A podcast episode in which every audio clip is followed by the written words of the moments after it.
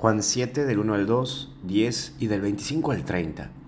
La prudencia genera vida. Y en primer lugar es que no quería transitar por Judea. Cuán interesante es ver esta postura de Jesús, su prudencia. Es clave esto para vos y para mí, ya que muchas veces vamos al choque con los demás, o como decimos, vamos al muere, dejándonos llevar por la pasión que le ponemos a las cosas o por cabeza dura que somos.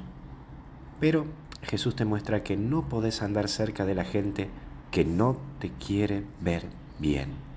Y te mata con su lengua. Sé consciente y sé prudente. Consciente que hay gente que quiere liquidarte y prudente para no ir por esos lugares donde están esas personas que no te quieren bien. Y eso que eran sus paisanos, ¿eh?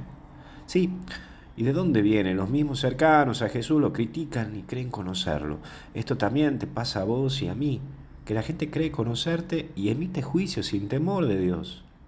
Como vos y yo emitimos juicios sobre personas creyendo que las conocemos y también las liquidamos. Creo que es bueno aceptar que nuestras luchas pasan por los más cercanos que por los más lejanos, en donde son nuestros familiares o compañeros de trabajo que tantas veces nos tienen atrapados con su habla o su crítica. Pero nos olvidamos que todo hombre es un misterio. Pero llega el último punto, su hora. Todo tiene su tiempo y su momento. Es por ello que tenés que comprender que en la vida hay situaciones que tenés que asumir y enfrentar, pero también situaciones que debes saber llevar. En la vida quien se enoja, pierde. Y es por ello que tenés que saber esperar y comprender que para todo hay un debido tiempo.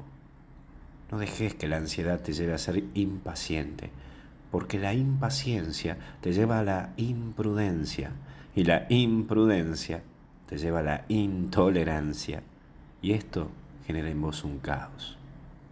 Fuerza y ánimo, que Dios está con nosotros. Que Dios te bendiga en el nombre del Padre, del Hijo y del Espíritu Santo. Y con Jesús hasta el cielo no paramos. Cuídate mucho, que Dios te bendiga.